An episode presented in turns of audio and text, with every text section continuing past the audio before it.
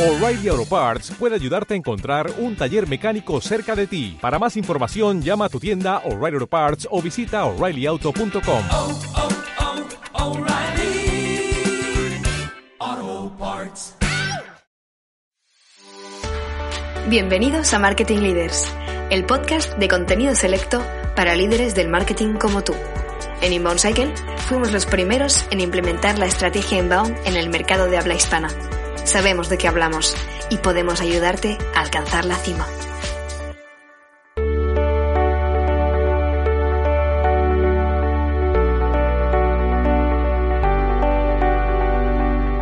Bienvenido de nuevo al podcast de Marketing Leaders, un podcast, como sabes, para hablar de estrategias y tácticas de generación de demanda. Hoy tenemos con nosotros a Manuel Lasla, director de marketing y comunicación de Edenred. ¿Qué tal, Manuel? ¿Cómo estás? Hola, ¿qué tal? ¿Cómo estás, Pau? Oye, muchas gracias por estar aquí. Dejadme, dejadme contar un par de cosas sobre Manuel eh, antes, antes de que nos hable un poco de la empresa y que empecemos con el podcast. Mira, yo ya hace unos añitos que nos conocemos y, y bueno, sobre todo le conozco pues hemos trabajado juntos ¿no? en algunos proyectos, pero, pero la verdad es que he tenido también la oportunidad de, de verle en acción en algunas presentaciones y, y ver un poco cómo, cómo trabaja, ¿no? Y la verdad es que es de esas personas, yo diría que casi intimida de cómo trabaja, ¿no? Porque lo hace de una manera tan, tan, tan directa, tan, tan todo tan medido, ¿no? Todos son KPIs, ostras, que impresiona. Entonces, bueno, tenía muchas ganas que estuviera por aquí porque de marketing sabe un montón, de marketing y ventas. Y, y bueno, siempre, siempre que me cuenta cosas, la verdad es que yo aprendo un montón. Pues bueno, oye Manuel. Me has dejado temblando con lo de impresionar. Eh, debe ser porque soy de Bilbao y ya sabes que los de Bilbao podemos ser lo que queramos, ¿no?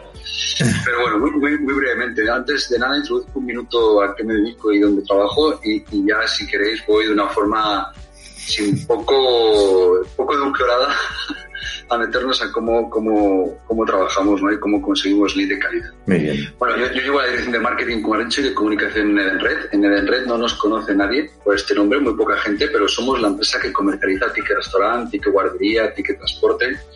Una empresa basada en la innovación, tecnología y que intentamos, lógicamente, cada día ir creando nuevas cosas, como ahora mismo que hemos, por ejemplo, lanzado al mercado el ticket restaurante cero, que es eh, eliminar totalmente el papel y el plástico directamente en a tu móvil y a partir de ahí puedes pagar. ¿no? Entonces, os cuento muy brevemente un minuto para introducir esta, esta campaña. ¿Qué nos pasó? ¿no? Hace ya unos pocos años nos llega a nuestra sede y nos dice, oye, hay que atacar el mercado de la pequeña y mediana empresa. Y queremos crear un equipo de venta telefónica que venda solo con los leads que vas a generar marketing, los años de marketing que van a ser muchos y fantásticos. Entonces, en ese momento donde empiezan a temblar las piernas, porque tenían en la cabeza las campañas típicas pues de SEM, SEO, vamos a ver, email marketing, RTV, bueno, lo que todos conocemos, ¿no? Pero el principal eh, challenge fue decirnos y tienes que tener un payback muy bajo y tienes que moverte en costes variables de marketing. Entonces fue cuando ya dije, Manuel, prepárate que aquí viene otro fregado de estos de empezar a usar la creatividad, ¿no? Entonces empezamos a buscar en España quién nos podía dar un lead de muy buena calidad a costes variables y que una relación realmente de ganar los dos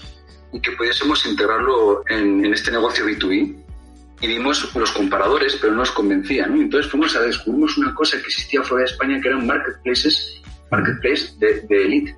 O sea, plataformas que se encargan de eh, vender al mejor postor. Y dijimos, oye, pues esto es una muy buena idea. Y entonces lo que hicimos es llamar a varios fuera de España y proponerles que entrasen en España de nuestra mano y que ganásemos los dos trabajando juntos. ¿no? Y entonces eh, nos metimos en este fregado y lo primero que hicimos es como, como estoy contándolo como si fuese todo muy bonito. ¿eh? Eh, aprendimos a base de guantazos, como se aprende bien en la vida, a base de golpes. Entonces lo que aprendimos al final con ellos fue que había que trabajar muy de la mano, ser muy transparentes, muy pragmáticos, muy basados en el dato, no estoy diciendo nada nuevo, pero, pero que había unos básicos que teníamos que decir muy bien. Oye, ¿qué es un lead? Algo tan absurdo, pero que era importante. ¿Y qué es un lead válido? Porque el lead creo que todos somos capaces de generar, pero el lead válido es otra cosa. O sea, lead realmente lo que llamamos literalmente es workable lead, ¿no? O sea, un lead que realmente es trabajable por un equipo comercial. Oye, ¿qué pasa con los duplicados? Oye, pues si son por culpa nuestra porque tardamos en llamar, pues entonces es nuestro problema. Pero si tú me das dos leads duplicados, oye, ¿cuál es la regla del juego? ¿Y, ¿Y, qué tasa de evolución hay? ¿Y qué pasa con la exclusividad? Porque si tú eres un marketplace, ¿por qué no se los vas a vender a un competidor? Entonces empezamos a crear unas reglas del juego muy interesantes. Y, por ejemplo, les exclusividad, pero si mañana se los vendían a otros, que nosotros se los vendiésemos, nos los diesen dos días antes. Dos días antes era clave, pero era de tiempo medio de contratación que teníamos. Por lo tanto, lo que le estaban vendiendo a los demás eran leads machacados. O, por ejemplo, eh, ¿qué es un lead? Pues, oye, mira, es una empresa con un tamaño, tal. Lo que no es un lead válido, no me lo des, no te lo compro. No es que el precio, negociábamos precio cada semana. O sea, era un poco el foco, pero realmente conseguíamos unas calidades para que os hagáis una unas tasas de conversión del 40% de dichos contratos. Qué. Lo cual, exactamente 38%, lo cual era, era increíble. Algunos nos tenían que precualificar. ¿no? Y ellos y nosotros, además, jugábamos, hacíamos trampas, pero sabiéndolo. Nos metíamos ambos lead y contratos falsos para ver si estábamos haciendo bien nuestro trabajo y realmente lo sabíamos, pero estábamos funcionando francamente. Entonces definimos unas reglas del juego muy pragmáticas, ¿no? Y luego establecimos una cosa que la gente no cae, que son cuáles son las reglas de comunicación. Entonces, todas las semanas nos veíamos. Todos los días compartíamos KPIs. Pocos, muy pocos, pero en tiempo real. Y todos los días analizábamos, o casi todos los días analizábamos las campañas, analizábamos con datos. No pienso que esto me gusta, esto no me gusta, basada en el dato. Y sobre todo integrábamos a ventas, porque al final teníamos que meter todo el equipo de ventas, todo el equipo de marketing y el proveedor para tener la información completa. Porque aunque nos basábamos en el dato, el olfato lo teníamos que tener en cuenta. ¿no? De hecho, siempre decimos una frase con los marketplaces, si marketing y ventas no se entienden, dejemos, rompámoslo. Vamos con marketing, vamos con ventas, pero si no, no, entonces, un, una, una, comunicación muy concreta con las tres, las tres partes. Incluso les llegamos a integrar en nuestros sistemas, porque lo que queríamos era reducir los tiempos de llamada. Entonces, desde que ellos generaban el lead, lo entregaban en nuestro CRM, nosotros tardábamos un minuto en llamarles. Y no teníamos un call me back, un call now, no teníamos nada. Era puro marcador a pedal cuando arrancamos. Pero conseguíamos en un minuto tener la llamada con esa integración. Luego, eh, lógicamente, tuvimos que ir afinando. En todo momento nos marcábamos de ese coste por lead fuimos a un coste de adquisición. Empezamos a trabajar por un coste de adquisición donde a medida que nosotros ganábamos, ellos podían ganar más dinero, pero se sentían cómodos. Ambos teníamos una, una experiencia. Y luego llegamos a tener una persona que venía de ese mundillo, del lado oscuro del marketing. Ya sabes cuál es el lado oscuro del marketing. Los marketplaces, todo esto. Entonces, necesitábamos hablar el mismo lenguaje.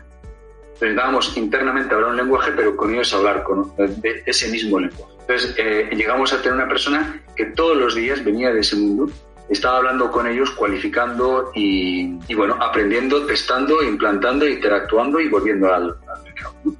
Luego definíamos muy bien las campañas. No puedes tener todas tus campañas a un lead provider que te está dando lead. Lo que queríamos era ocupar, por ejemplo, en, en, en Google, ocupar todas las posiciones. Entonces, ¿qué es lo que hicimos? Pues crear marcas. Por eso yo tengo mi marca y que está, pero ¿por qué no crear más marcas? Empezamos a crear marcas y empezamos a competir entre nosotros.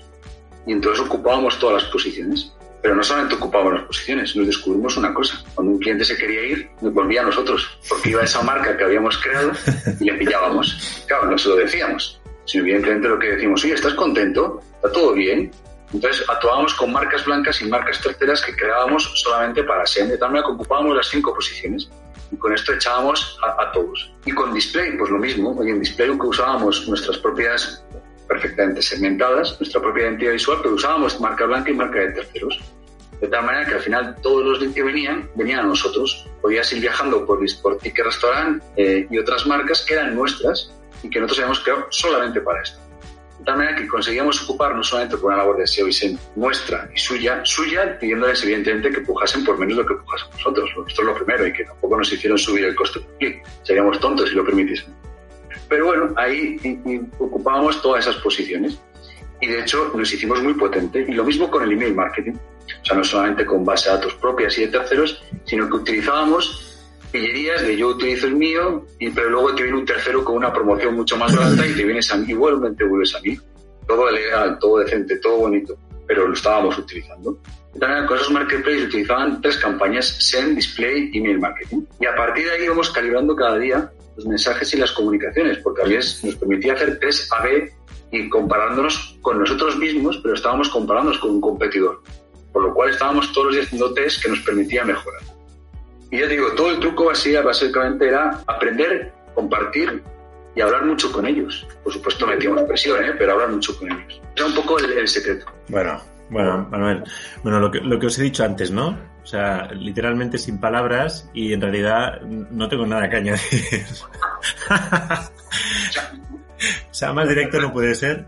y realmente siempre me pasa igual, ¿no? Siempre que me cuentan estas cosas, primero hay varias, varias las cosas que cuenta que no conozco y aparte cuando lo oigo pues digo, vale, de acuerdo, eh, me lo voy a estudiar en profundidad.